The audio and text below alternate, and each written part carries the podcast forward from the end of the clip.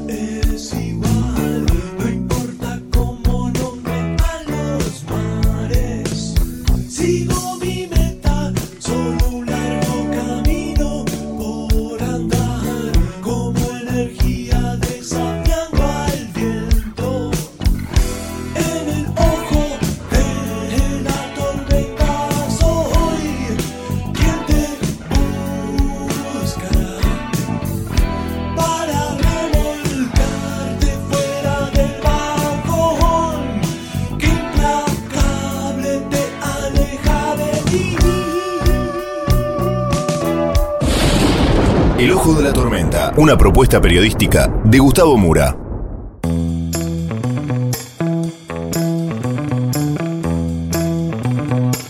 Bienvenidos al Ojo de la Tormenta. El episodio de hoy, un mes del ataque terrorista de Hamas en Israel.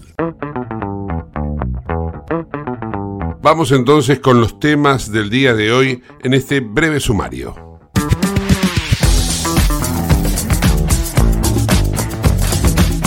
Hoy, 7 de noviembre, se cumple un mes del inicio de la guerra entre Israel y Hamas. Fue el 7 de octubre cuando milicianos del grupo armado palestino que controla la franja de Gaza lanzó un ataque sorpresa contra Israel matando a más de 1.400 personas en viviendas, calles y un festival de música y tomando más de 240 rehenes. Hasta este momento, los muertos en la franja de Gaza son más de 10.000 y en Israel son más de 1.400. Se trata de la guerra más mortífera entre israelíes y palestinos desde la creación del Estado de Israel hace 75 años. Sobre este hecho en particular vamos a dialogar con un miembro de la comunidad judía en la Argentina, el vicepresidente de DAIA, Marcos Cohen, con quien vamos a transitar también acerca de cómo está la relación con el gobierno argentino, teniendo en cuenta que Argentina mantiene la condena a Israel por lo que considera un ataque desproporcionado sobre Palestina. También nos vamos a ocupar de lo que muchos consideran que es un cisne negro que ha aparecido en la campaña por las elecciones presidenciales a muy pocos días del balotaje, teniendo en cuenta se descubrió una vinculación entre las escuchas ilegales a miembros de la Corte y funcionarios kirchneristas. Esto podría terminar influyendo en las elecciones del 19 de noviembre. Todo esto y mucho más en el ojo de la tormenta.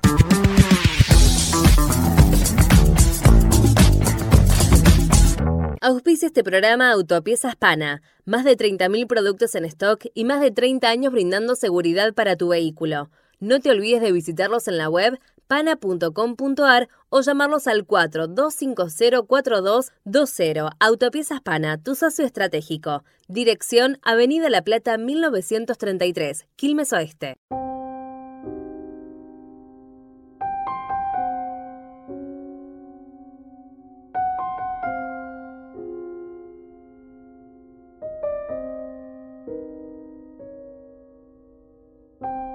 Se cumple un mes hoy del ataque terrorista de Hamas a Israel y vamos a dialogar con autoridades de la DAIA. Vamos a dialogar con Marcos Cohen, vicepresidente de la entidad. Marcos, gracias por atendernos. ¿Cómo va?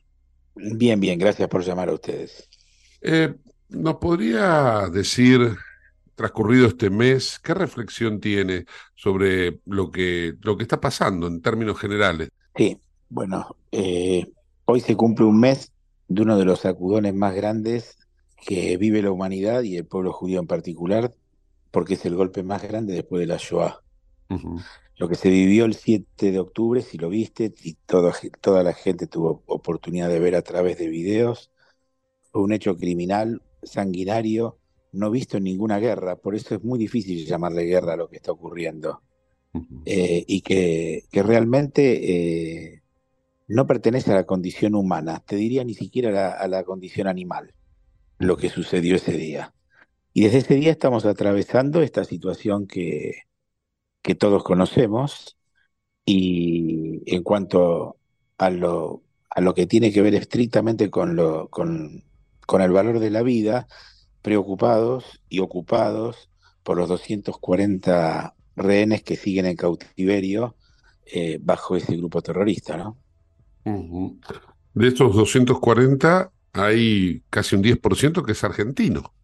Eh, fuera de los israelíes, el país que tiene más rehenes es la Argentina, con 21 rehenes. No fue liberado ninguno de ellos hasta ahora, ni sabemos tampoco en qué estado se encuentran porque eh, no hay información cierta desde Gaza. Eh, si vos ves que, por ejemplo, el periodismo internacional que cubre toda esta situación, todos llegan al lado de Israel, pero no a la franja de Gaza. Entonces la única información es la que brinda Hamas y Hamas no brinda ninguna información. Así que al día de hoy, y en conexión con familiares, con familiares que hay aquí en Argentina, de toda esta gente con la que estamos reuniéndonos eh, periódicamente, casi todos los días, este, están con la misma angustia de no saber qué está pasando con sus amigos o familiares. Ningún contacto, cero contacto, no les han permitido ni siquiera decir estamos vivos. No, no, no, ningún contacto. Hubo, hubo un video de una señora, pero israelí, eh, que le reclamó al gobierno de Netanyahu que los rescaten con vida, ¿no? Pero fuera de eso, no, de los argentinos, ninguno hasta ahora. Y, y desde... Por eso verás, por- perdón, eh, por eso verás las calles de Buenos Aires hoy, este, con distintos tipos de presencias en el obelisco, hoy a la mañana, con, con ositos de peluche significando cada uno de los niños, porque al margen de la nacionalidad, hay 26 chicos que están en cautiverios. El más chiquito de todos es argentino y ayer cumplió 10 meses. Hace un mes que ese chico no tiene papá ni mamá. ¿Los, los padres fallecieron, los mataron o los padres están Los padres están en vivos? cautiverio también, tienen, eh, perdieron contacto. Eh, la mamá y el papá fueron también este, aprendidos y son rehenes. Eh, un hermanito un poquito más grande que él también está, también está de rehén. Y el abuelo es el argentino Silverman que, que murió en el ataque directamente. ¿Y, y, y por qué dice que no tiene papá ni mamá ese chico de 10 meses? ¿Porque está separado? ¿Lo un en un lugar mes no diferente? tiene padre ni madre, lógico, porque está separado de sus padres. Claro, claro, no, no sabía, Sí, por ahí los sí, tenían sí. a todos juntos. No, no, no, no, no, no, no, ni la sabemos dónde está cada uno, ¿no? No, claro, claramente. En Sí. lo, en lo que se refiere a las acciones del gobierno argentino, eh, ¿cómo están observando desde DAIA, desde, desde el, el- el sector que sea, eh, si se está haciendo todo lo posible o cómo, cómo lo están viendo esto, Marcos? Eh, bueno, yo te diría que atravesado el mes podemos dividir la, la situación en dos partes, que entre sí son contradictorias. Hubo una primer quincena eh, que a través de la Cancillería el gobierno nacional se ocupó este, muy diligentemente de repatriar a 1.500 argentinos que querían volver. en especial 250 menores de edad que estaban haciendo eh, estos intercambios eh, escolares, ¿no? Chicos de secundaria. Eh, y en ese sentido fueron dirigentes, pusieron aviones a disposición y se trajeron a todas las personas que querían ser, a todos los argentinos que querían ser repatriados. Y sorprendentemente la semana pasada, eh, en un, en un, este, en un comunicado manifiestan una posición contraria a la que habían, a la que habían sacado en el primer comunicado del día 8, eh, que realmente este, confunde y nos pone, nos pone muy mal porque, porque condena al Estado de Israel en su, en su legítima defensa porque la verdad que cuando se habla de que Israel responde desproporcionadamente, yo le preguntaría al que escribe esa palabra desproporcional, la respuesta, que se ponga un poco en el lugar de esa familia que ese sábado a la mañana vio que se metían en su casa los terroristas armados y le violaban a la esposa, le mataban a su padre y a su madre y se llevaban de rehenes a sus hijos. Ante esta situación, vos o cualquiera, ¿cuál es la respuesta? ¿Y, y qué, qué- qué proporción se le puede pedir que sea esa respuesta? Entonces, me preguntabas por la posición del gobierno argentino. Eh, están esas dos cosas. Desde la semana pasada está ese comunicado que no fue retirado eh, y que el candidato oficialista, que es Sergio Massa, lo calificó de horrible al comunicado de Cancillería. Este, por otro lado, con el tema de los rehenes, en conexión con los familiares, la DAI y la AMIA, el pasado viernes nos presentamos en la Casa Rosada con el presidente de la República justamente para entregarle un petitorio con 58 mil firmas para que realmente tengan acción en el pedido de, lo- de la devolución y de la liberación de los rehenes con vida ya. El Y, y- presidente se mostró, se mostró este, eh, que sí, que lo va, que lo va a realizar, que lo están haciendo, que lo están haciendo ante, ante las Naciones Unidas, este, y nosotros le pedimos también que lo haga con, con las naciones que están terciando un poco en este, en esta cuestión de, de la negociación. justamente mm, con Naciones Unidas, eh, ahí entonces hay también otra, otra contradicción, ¿no? Porque desde Naciones Unidas hay esa, esa visión contemplativa hacia lo que sería la desproporcionalidad, entre comillas lo pongo, de Israel para con Hamas. Claro, ese, ese, ese es eh, el error conceptual, me parece, eh, de estos organismos internacionales, que eh, hay que hacer una división muy grande entre lo que es el pueblo palestino y lo que es el Hamas. El pueblo palestino merece tener su Estado. De hecho, en el año 1949 fueron las propias Naciones Unidas las que decretaron la partición eh, en dos estados, uno judío y uno palestino. Y los palestinos nunca aceptaron esa situación. Y se da esto que a 75 años de la declaración de independencia del Estado de Israel, un país democrático pudo avanzar en el desarrollo de su pueblo y de su gente eh, y el otro no. Y finalmente merece el pueblo palestino también tener el mismo desarrollo y avance. Lo que pasa que eh, en todo lo que es la Franja de Gaza, donde hay 2.300.000 palestinos, es cierto, es un territorio que está ocupado, ocupado por el Hamas.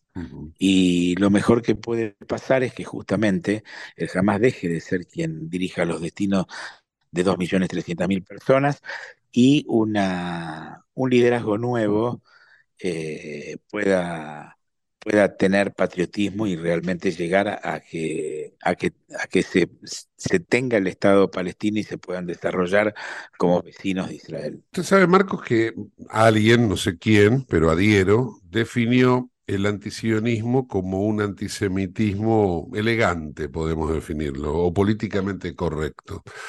Y eh, yo noto que hay un antisionismo a nivel global que se fue mutando de a poco, en este mes, ¿eh? se fue mutando de a poco en antisemitismo. De hecho, hay en diferentes lugares del mundo, no sitúo solamente la Argentina, sino podemos hablar de París, podemos hablar Washington, Nueva York, eh, lugares en donde hay gran comunidad judía, se han expresado con nuevamente, como hace 70, 80 años, eh, con expresiones antisemitas. ¿Cómo se está viviendo esta situación más a alguien que profese la religión judía, que tenga una nacionalidad israelí? ¿Cómo, cómo se puede estar viviendo esta situación a esta altura de la humanidad, no? Y no, no es fácil de explicarlo. Lo primero que te quiero decir es esto. Eh, el odio es antiguo, aunque tenga palabras nuevas. Antisionismo es el disfraz del antisemitismo clásico. Que como el antisemitismo después de la Segunda Guerra Mundial puede estar visto mal como concepto eh, y no aceptado fácilmente por el mundo, entonces se disfraza de antisionismo. Pero al final de cuentas, cu- cuando se ven los hechos, eh, son sinónimos. ¿Cómo lo estamos viendo? Con preocupación, pero también este, cuidando a nuestra gente, cuidando a nuestras comunidades, específicamente aquí en Argentina, eh, siguiendo con todas las actividades que tiene la vida judía, en las escuelas, en los templos, en los clubes, este, no frenando ningún tipo de, de- de actividad normal, eh, cuidándonos, no dando lugar a... a- a ninguna situación de, de violencia y cuidando que nuestra gente no esté expuesta a eso. Marcos, usted sabe que se cruza la religión con la ideología. Y hay, precisamente ya le expresé en la pregunta anterior cuál es mi posición frente al antisionismo y al antisemitismo, ¿no? Sí. O sea, estoy totalmente de acuerdo con la descripción que usted hace. Pero, como periodista que soy, debo decirle que existen judíos que son antisionistas a los cuales yo desde afuera, porque yo no, no, no, no profeso la religión judía, pero analizo esta circunstancia y digo, ¿será que se le cruza la ideología, que son, por decir de algún modo, ¿no? de una tendencia de izquierdas, entonces por ese motivo es que se convierten en antisionistas. ¿Por qué no me explica un poco, Marcos, desde eh, la percepción que usted tiene, esta explicación? Si quiere, hasta le puedo dar un nombre. Un colega muy reconocido mío, Martín Caparrós, tiene esta posición. Es judío, pero es antisionista. Mira, yo lo, lo que te diría es lo siguiente. Hay fundamentalismos. En, todo lo, en, en- en- todos los estratos sociales hay fundamentalismos. Pueden ser de izquierda o pueden ser de derecha. Y muchas veces coinciden en lo mismo. Es decir, al ser fundamentalistas, este, no aceptan la postura de otro. El sionismo es un movimiento nacional que lo que tuvo como objetivo es la restauración después de dos mil años del Estado de Israel. Claro. Y, y, este, eh, no sé ideológicamente eh, por dónde irá Caparrós o, dónde, o por dónde pueden ir también otros judíos de extrema derecha, del otro lado. Lo que sí te puedo, lo que sí te puedo asegurar es que eh, estos, estas personas que pueden disgustarse con el sionismo, con el Estado de Israel, nuestros, que son judíos, a diferencia de los fundamentalismos este, como los del terrorismo islámico, que es el Hamas, no son violentos, son para mesa de debates, son para debatir ideas. Yo no me lo imagino un Martín Caparrós violento, me lo imagino sí apasionado en su debate, en su, en su postura ideológica. Y bienvenido sea el disenso y podemos charlarlo y podemos este, siempre eh, llegar a acuerdos o no, respetando uno al otro. Esa es una gran diferencia, porque eso marca el, el grado de convivencia que puede tener un público en el otro. El Hamas, en su carta de constitución, dice explícitamente que el objetivo de su existencia es la eliminación del Estado de Israel, sacar a los judíos del mundo, de la faz de la tierra, para continuar con los infieles cristianos. Mm. Eso no habla de eh, ninguna postura eh, cultural de, de diversidad o de pensamiento distinto. Eso habla de violencia, No, claramente, ¿no? claramente. Sí, sí, definitivamente.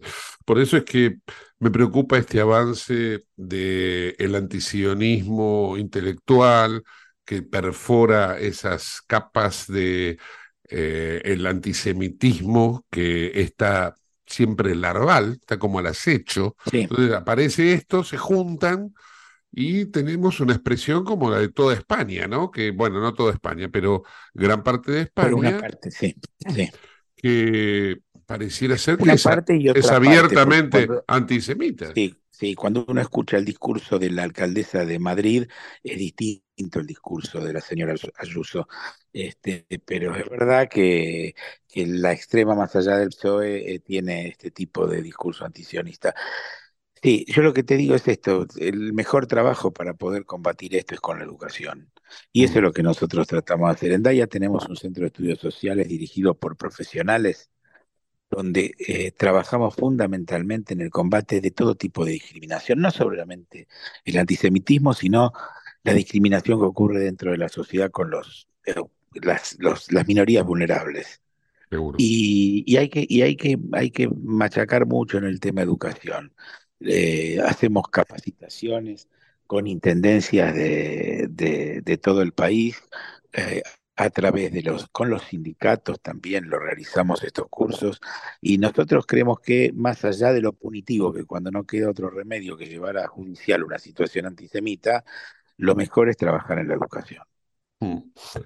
Eh, lamentablemente vivimos tiempos y este país eh, también tiene una memoria muy frágil, ¿no? Porque no nos podemos olvidar de que ese terrorismo que golpeó a Israel en su territorio es el mismo terrorismo, disfrazado de otro modo, pero es el mismo terrorismo, que acá nos provocó un atentado en la Embajada de Israel y en la AMIA, un objetivo diplomático y un objetivo civil, matando argentinos.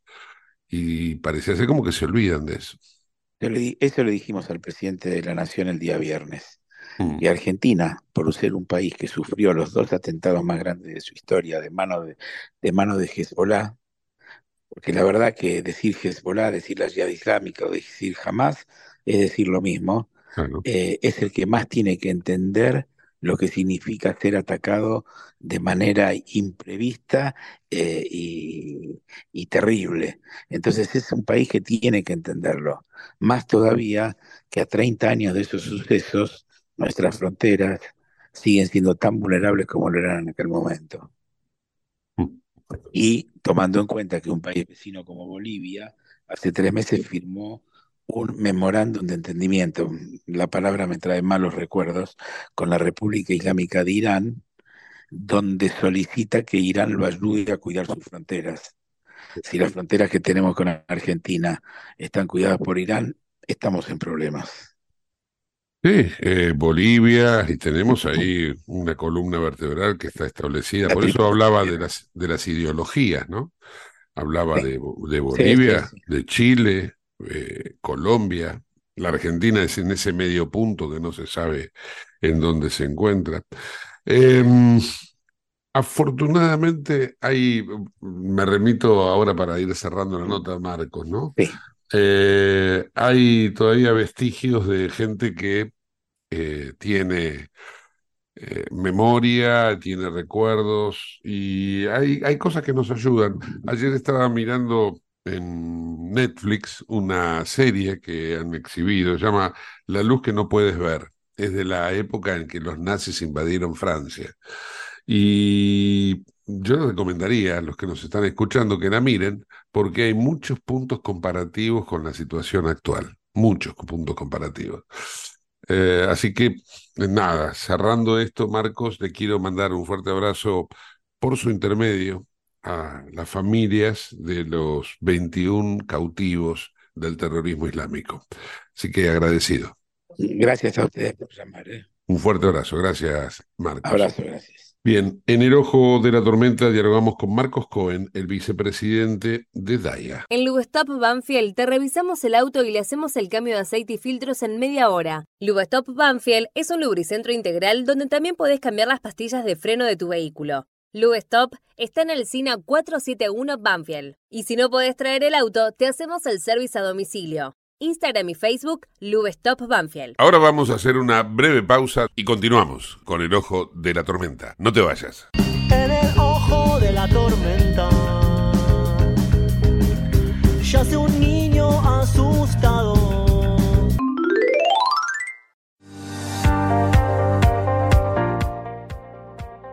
Urgente. La Subsecretaría de Atención Primaria y Salud de Merlo informa, todo paciente adulto con síntomas o sospecha de dengue debe concurrir a la guardia del Hospital Eva Perón, ingresar por la calle Pasteur, acercarse al mostrador, anunciarse y de ahí se lo derivará al consultorio correspondiente. Los síntomas del dengue son fiebre acompañada de dolor detrás de los ojos, de cabeza, muscular y de articulaciones náuseas y vómitos, malestar intenso general, aparición de manchas en la piel, picazón y o sangrado de nariz y encías. Entre todos podemos combatir al dengue. Gobierno del pueblo de Merlo, Intendencia Menéndez.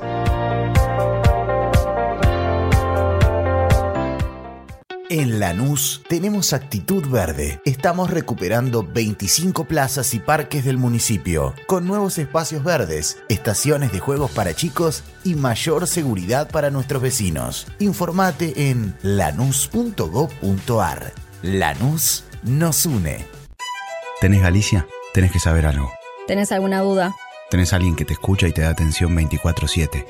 ¿Tenés ganas de hacer algo? Tenés muchos beneficios en lo que más te gusta. Tenés ganas de no hacer nada. Tenés una app para hacer todo desde el celular sin moverte del sillón de tu casa. Tenés, todo para vivir un día a día mejor. Tenés Galicia. Tenés Galicia.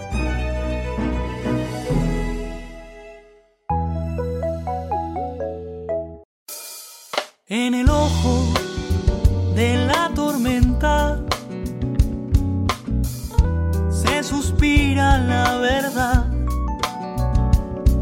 En el ojo de la tormenta es momento de bailar. Ya tu alma vuela libre, esperando el huracán. Dime algo que me rompa.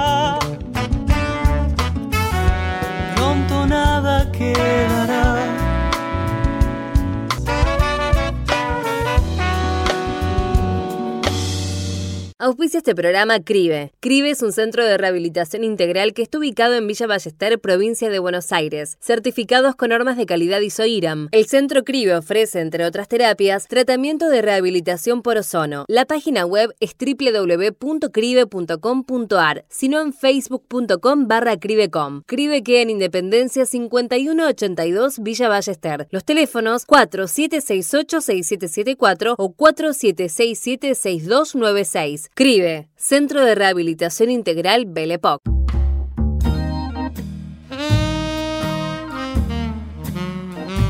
Decíamos en la apertura del programa que ha irrumpido en la escena política lo que se denomina, en opinión pública, cisne negro. Un cisne negro es un episodio que puede alterar el rumbo de una elección, por citar un caso. Y estamos a 13 días de un balotaje en donde se tiene que definir el próximo presidente. Un cisne negro es lo que ha ocurrido con el diputado Taliade, que es un diputado miembro del círculo íntimo del kirchnerismo y que está vinculado a escuchas ilegales nada más ni nada menos que a miembros de la Corte Suprema que el kirchnerismo pretende hacerle juicio político. Hoy se intentó avanzar en un juicio político, pero hacia el diputado Taliade, lo cual fue bloqueado por el kirchnerismo en el Congreso. Vamos a escuchar cómo el periodista Carlos Pañi, ayer en su programa Odisea, en el canal La Nación Más, explica con lujo de detalles de qué se trata esto que acabo de explicarles a ustedes, de que se trata de un cisne negro. Pero escuchémoslo en boca de Carlos Pañi con todo lo que él ha podido recabar y que lo pone de una manera muy clara en conocimiento de todos ustedes. Escuchemos. En la campaña electoral, en la política, en la vida institucional de la Argentina, irrumpió hoy una novedad muy complicada para el oficialismo, complicada en muchas dimensiones, pero sobre todo en una, afecta el corazón del discurso que ha sostenido Cristina Kirchner y todo su entorno a lo largo de los últimos años respecto de la relación entre política y justicia, kirchnerismo y justicia, persecución judicial, lofer y sobre todo una materia que es una materia escurridiza, pestilente, oscura, difícil de manejar, que es el papel de los organismos de inteligencia, el papel de los sótanos del Estado y de la política en la vida pública. Hay una serie en Netflix que es una serie sobre el Mossad, sobre los servicios de inteligencia israelíes, que empieza esa serie con la pantalla en negro y una frasecita en letras blancas abajo de la pantalla, con cierta dificultad para que uno la lea, que es una frase, una sentencia de John Le Carré, que dedicó su vida a narrar en distintas formas de ficción el mundo de los servicios de inteligencia, del espionaje. Y esa frase dice, la calidad de una democracia se mide por el control que ejerce sobre sus organismos de inteligencia. Ese tema tan escurridizo, tan, si se quiere, también peligroso como para acercarse, agresivo, atraviesa la democracia argentina de los últimos años de manera muy inquietante, muy preocupante. Bueno, hoy estalló una novedad en lo que tiene que ver con estas relaciones entre justicia, política y servicios de inteligencia. Vamos a hacer la historia de lo que está pasando para entenderlo. En determinado momento, el ministro de la Corte, Horacio Rosati, recibe en su casa de la ciudad de Santa Fe la novedad de que tiene varias líneas de teléfono, de teléfono celular, puestas a su nombre que él no había requerido. Daba la impresión, o se podía suponer, que alguien quería usar esas líneas a nombre de Rosati. Hizo la denuncia por esas líneas de teléfono que figuraban a su nombre y que él no había pedido. Al poco tiempo, su colega Carlos Rosenkrantz se encontró con la misma novedad, con la misma rareza, líneas telefónicas puestas a su nombre que él no había contratado. Se abre una investigación que comienza a llevar adelante el fiscal Gerardo Polichita y el juez federal de la capital federal, Mariano Martínez de Giorgi. Esa investigación empieza a avanzar lentamente y se produce otro episodio, mucho más resonante. Todos recordamos un viaje de jueces, fiscales, exfuncionarios de inteligencia, publicistas, con funcionarios del Grupo Clarín al lago escondido. Esa información se filtra, la filtra seguramente el kirchnerismo, probablemente la policía de seguridad aeroportuaria. Y después aparecen unos chats entre los mismos viajeros donde distintos magistrados, sobre todo, intentan imaginar o inventar coartadas para disimular ese viaje.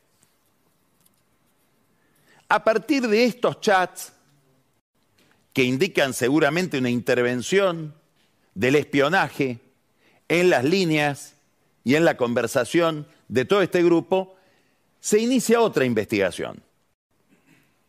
Esa investigación conduce hasta misiones. En misiones se encuentran operadores de telecomunicaciones que confiesan que ellos tienen la capacidad de fraguar tarjetas de celulares, generar tarjetas gemelas, algo parecido a lo de esas líneas no pedidas o no contratadas de Rosati y Rosenkrantz. El juez Martínez de Giorgi dice esta causa es colindante, convergente con la que yo estoy llevando adelante de investigación sobre el presunto espionaje, sobre estos dos magistrados de la Corte, también después queda involucrado como víctima Juan Carlos Maqueda en un episodio similar, me voy a hacer cargo yo de toda la investigación dice Martínez de Giorgi. Esa investigación tuvo distintos pasos, descubren que hay un ex policía de la Policía Federal, Ariel Zanqueta, que está vinculado a este espionaje sobre jueces de la Corte, se sigue investigando esa línea, Zanqueta termina preso en Marco Juárez y hoy se produce esta novedad aparece un pedido de distintas diligencias del fiscal Polichita delante del juez Martínez de Giorgi, allanamientos, etcétera. ¿Por qué? Porque se descubre que este policía retirado, que formó parte de un grupo inorgánico de policías que prestaban servicios clandestinos a la entonces Secretaría de Inteligencia en la época en que la comandaban Francisco Larcher, mano derecha del espionaje de Néstor Kirchner, Antonio Estiuso, que era el cerebro de toda esa organización, y sobre todo, subrayo, Fernando Pochino, que era aparentemente el que tenía el vínculo con estos policías en la época de Kirchner. Este Sanqueta, que aparece vinculado a estas operaciones de espionaje sobre jueces, viene de aquella época y ya formaba parte de aquella CIDE, que hoy se llama AFI. Había otros policías como Joaquín Pereira, Ariel de Filippo, iniciaron inclusive en su momento una causa que después quedó nula sobre un grupo de periodistas. ¿Qué novedad hay hoy? Que este policía Sanqueta informaba sobre sus tareas de espionaje sobre jueces a dos personas muy relevantes. Uno, el diputado Rodolfo Tailiade, cerebro fundamental de toda la estrategia judicial de Cristina Kirchner, defensiva y ofensiva respecto de la justicia, cerebro principal de la Comisión de Juicio Político y de las tareas del Congreso en su embestida contra la Corte. El otro protagonista de esta historia, al que reportaba sus informes Sanqueta, se llama Fabián Rodríguez y es una figura eminente de la Cámpora, muy ligado a Máximo Kirchner, en su momento fue presidente de TELAM, estuvo a cargo con Axel Kisilov de las comunicaciones de la provincia de Buenos Aires y hoy es uno de los directivos de la AFIP. Pañi hace un recorrido por toda la estructura de la AFIP con un gráfico en televisión que a continuación él empieza a detallar punto por punto cómo es el organigrama. Ahí va. Acá tenemos las autoridades de la Administración Federal de Ingresos Públicos que la dirige un ultra kirchnerista como Carlos Daniel Castañeto, muy vinculado en su momento a Alicia Kirchner. En el área de aduanas, alguien central en el mundo de poder de Sergio Massa, Guillermo Michel, Virginia María García, ex cuñada de Máximo Kirchner, y acá lo tenemos a Néstor Fabián Rodríguez, militante de la Cámpora de Avellaneda, muy ligado al mundo del conurbano, por eso lo llaman el CONU Rodríguez. Bueno, el CONU Rodríguez recibía informes de Sanqueta.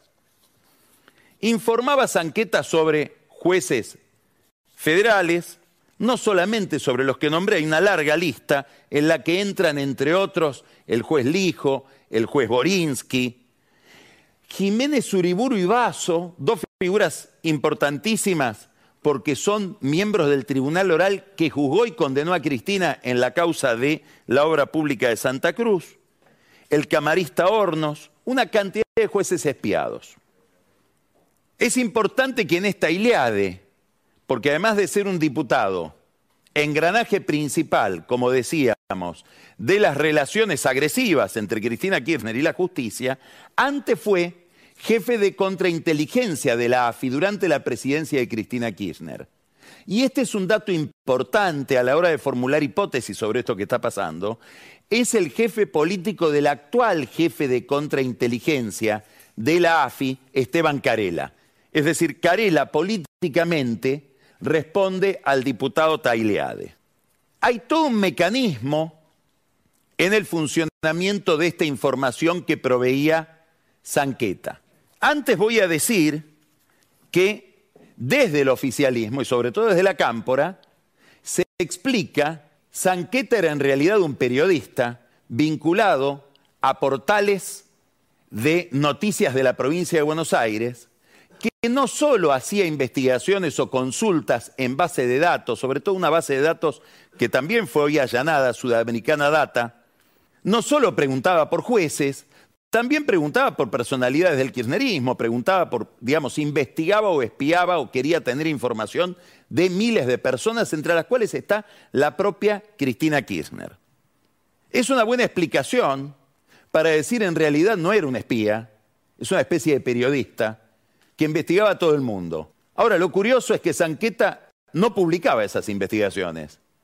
Era un periodista raro, que consultaba bases de datos, obtenía información medianamente clandestina, no se sabe muy bien dónde la publicaba. Es cierto, preguntaba sobre muchísima gente, pero a sus a quienes reportaba, Tailiade y Rodríguez, le informaba sobre jueces, sobre gente con la que el kirchnerismo está en conflicto. Y algo más interesante, él se presentó a la justicia diciendo, yo no soy, soy además de un policía retirado, soy periodista que trabajo en dos medios, la agencia Nova y Realpolitik, dos portales. y voy a poner como testigos a estos periodistas que son compañeros de trabajo míos en esos portales. La justicia los llamó como testigos y nunca se presentaron. O sea, no hay nadie que haya dado testimonio hasta ahora de que fuera periodista. Era así como hay agentes inorgánicos de inteligencia, pareciera que hay periodistas inorgánicos. ¿Cuál es el funcionamiento, el circuito de esta información? Y acá hay un dato curioso de los muchos datos que aparecen en este expediente. Este dato se refiere a Silvio Robles. ¿Quién es Silvio Robles? Mano derecha del juez Rosati, funcionario de la Corte. Hay una investigación, una intrusión en estas bases de datos de este ex policía federal Sanqueta, indagando sobre Robles. Curiosamente, al otro día aparece una nota de página 12 del sindicalista kirchnerista Víctor Santamaría, haciendo referencia a que Robles asiste a un cumpleaños de un funcionario de la ciudad de Buenos Aires. Sobre la base de esa nota, que da la impresión se inspiró en, información clandestina o en espionaje de Sanqueta, después el kirchnerismo presenta una recusación en contra del juez Rosati para que no pueda intervenir en el caso de la coparticipación de la Ciudad de Buenos Aires que está en litigio en la Corte. Es decir, es un mecanismo por el cual se hace una operación de inteligencia, se la blanquea en un medio amigo como página 12 y después se utiliza esa nota para una operación institucional de obstrucción de la justicia. Este mecanismo que es bastante antiguo, parece que se repite mucho en todo lo que nos va mostrando esta causa que hoy dio lugar a algo grave políticamente, como el allanamiento de la casa de Fabián Rodríguez, mano derecha en materia de comunicación de Máximo Kirchner. En el caso de los chats de los jueces que viajaron al lago escondido, hay un intercambio que vamos a ver ahora, donde, no, no es este, es este, el diputado Tailiade y AAA, que es el, el número que la justicia identificó como del celular de el policía y agente de inteligencia inorgánico Sanqueta, habla con Tailea y le informa, te voy a pasar los chats. Me los pasó el jefe de inteligencia de la Policía Aeroportuaria de Bariloche. Es decir, Sanqueta le está explicando a Taileade que la información sobre los chats que después se hacen públicos de estos jueces federales con funcionarios y empresarios, etcétera, son chats provistos por un organismo de inteligencia, esta vez oficial, que es el de la Policía de Seguridad Aeroportuaria. Hay en el kirchnerismo, obviamente, una lupa puesta sobre Martínez de Giorgi, que realiza estos allanamientos en este momento a pocos días del balotaje. No solo a pocos días del balotaje, realiza estos allanamientos y aparece este escándalo a pocos días de que el kirchnerismo el oficialismo firme el dictamen acusatorio contra los jueces de la Corte en la Comisión de Juicio Político. Después vamos a hablar de este tema de qué relación hay entre esto, la Comisión de Juicio Político, la acusación contra la Corte y la campaña electoral. aparece entre los blancos de esta investigación, y ahora vamos a ver el intercambio entre Fabián Conu Rodríguez, el militante de la Cámpora, y Sanqueta, una pregunta donde indagan sobre cómo es el country donde vive la nueva ministra de Desarrollo Social el 9 de octubre del año pasado. Es decir, Victoria Tolosa Paz. Había interés de focalizar a Victoria Tolosa Paz y saber en qué condiciones vivía. Victoria Tolosa Paz, como todos sabemos, es la esposa de Enrique Albistur, íntimo amigo de Alberto Fernández, tanto que es el que le presta el departamento en Puerto Madero a Alberto Fernández, y una nota al pie de página como para divertirnos un poco. Hay una discusión ahora aparentemente entre Alberto Fernández y Enrique Albistur sobre quién tiene que pagar las expensas de estos años en que Alberto estuvo en el, en el gobierno, porque él aduce que no tiene que pagarlas porque estuvo viviendo en Olivos. Se ve que son contabilidades muy estrictas entre locatario y locador, o entre el amigo y el, y el, y el ocupa, por decirlo de alguna manera. Esto pone en tela de juicio, valga la redundancia, el juicio político a la Corte porque debilita justamente los argumentos, muchos argumentos que han usado los diputados de el oficialismo en esa comisión de juicio político en contra de la Corte. Tanto es así que en la declaración de descargo que hace el juez Rosati la semana pasada, frente a las acusaciones que le hacen, en la primera página él plantea que gran parte de la acusación está basado en operaciones de inteligencia clandestinas como las que ahora salen a la luz hoy debido a estas investigaciones de Martínez de Giorgi y del fiscal Policheta. Para Massa, esto es una gran complicación. ¿Por qué? Porque en medio de la campaña electoral, en el último tramo hacia el balotaje, a él lo obliga toda esta historia a definirse en relación con un tema crucial que es la relación entre kirchnerismo y justicia, que es una relación extraordinariamente conflictiva, agresiva.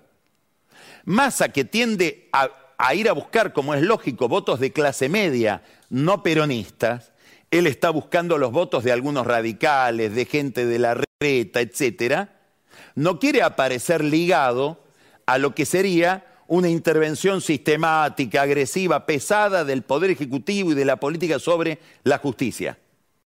A tal punto que ayer, en este mismo canal, cuando Luis Majul le pregunta por el juicio de la Corte, dio una respuesta, la verdad, muy mal preparada. Uno espera que Massa se prepare un poco más para, para preguntas que son tan cantadas.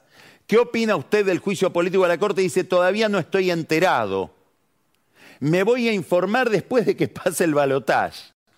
Y ahí voy a enterarme de los fundamentos por los cuales mi coalición en la Comisión de Juicio Político quiere llevar adelante la remoción nada más y nada menos que de los jueces de la Corte. ¿Por qué es increíble esta respuesta? Por muchísimas razones, pero sobre todo por una. Porque Massa en ese grupo de diputados que acusa a la Corte tiene dos diputados propios del Frente Renovador. Uno es Ramiro Gutiérrez y la otra es la diputada Micaela Morán. ¿Cómo se van a pronunciar Micaela Morán y Ramiro Gutiérrez en relación con el juicio político de la Corte? No lo sabremos antes del balotaje. Y esta ha sido una jugada de masa de las últimas horas. Lograr que hoy en el boletín oficial se prorroguen las, las, sesiones ordinarias del Congreso y por lo tanto el calendario afecte también con una prórroga la firma del dictamen donde el oficialismo acusa a la Corte para que sus diputados no tengan que firmar agresivamente frente a la Corte y esto pueda ser un argumento de campaña de mi ley en contra de él. No hace falta aclarar el peso de todo esto en la campaña. Pero antes quiero plantear otra cuestión y otra novedad que puede ser también muy conflictiva. Todavía no se conoce toda la información que hay dentro de los celulares del agente inorgánico, del espía, del ex policía Sanqueta. Ha aparecido una milésima parte de un caudal extraordinario de información. Quienes conocen lo que falta conocer en público afirman que en esas investigaciones, indagaciones, espionaje clandestino, uno de los blancos es el propio Massa. Entonces acá hay que preguntarse si Cristina Kirchner, Tailiade, La Cámpora, en todos estos años, donde la relación con Massa parecía tan amigable, también quería saber en qué andaba Massa. ¿A Massa le servirá esto? ¿Se presentará ahora como víctima de sus socios para atenuar el costo que tiene toda esta operación en público 15 días antes del balotaje? Nada de esto le conviene. Nada de esto le conviene. Hasta aquí entonces esta compleja trama que involucra desde Sergio Massa por el impacto político a el kirchnerismo como movimiento en general con las escuchas ilegales y que podría torcer el rumbo de la campaña.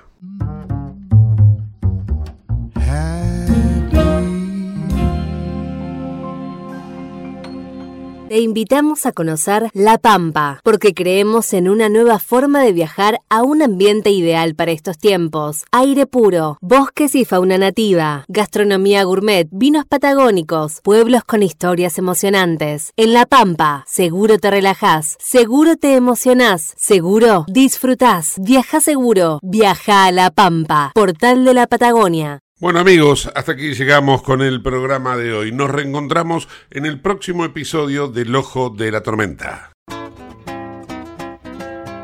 Cuando de madrugada vuelvo solo, a veces pienso, sin darme cuenta, que no sé cómo vine yo a ubicarme justo en el ojo de la tormenta y me detengo a ver y el mundo pasa junto a mi puerta. La llave gira ahí por la cerradora, la noche oscura, conmigo